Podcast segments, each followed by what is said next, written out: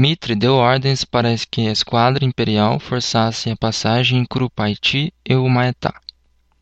Em 15 de agosto, duas divisões de cinco couraçados ultrapassaram sem perdas Curupaiti, mas foram obrigadas a deter-se frente aos poderosos canhões da fortaleza de Humaitá.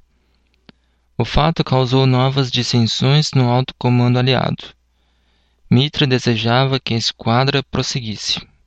Os brasileiros, entretanto, consideravam imprudente e inútil prosseguir, enquanto não se concatenassem ataques terrestres para envolver o quadrilátero, que se iniciaram finalmente em 18 de agosto.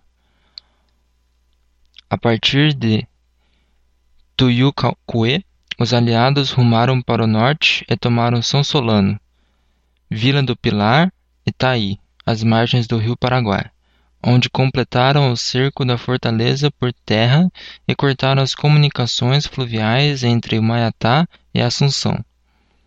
Em 3 de novembro de 1867, como reação, Lopes atacou a retaguarda da posição aliada de Tuiuti. Nessa segunda batalha de Tuiuti, Lopes esteve próximo da vitória, mas graças ao reforço trazido pelo general Porto Alegre, os brasileiros venceram com pesadas perdas.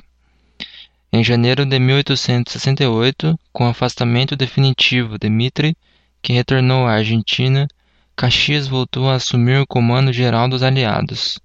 Em 19 de fevereiro, a esquadra imperial, capitão de mar e guerra Delfim Carlos de Carvalho, depois barão da Passagem, forçou a passagem de Humaitá. Apesar os navios encoraçados terem ultrapassado a fortaleza, chegando a bombardear Assunção, só em 25 de julho de 1868, Humaitá, totalmente cercada, caiu após um demorado cerco.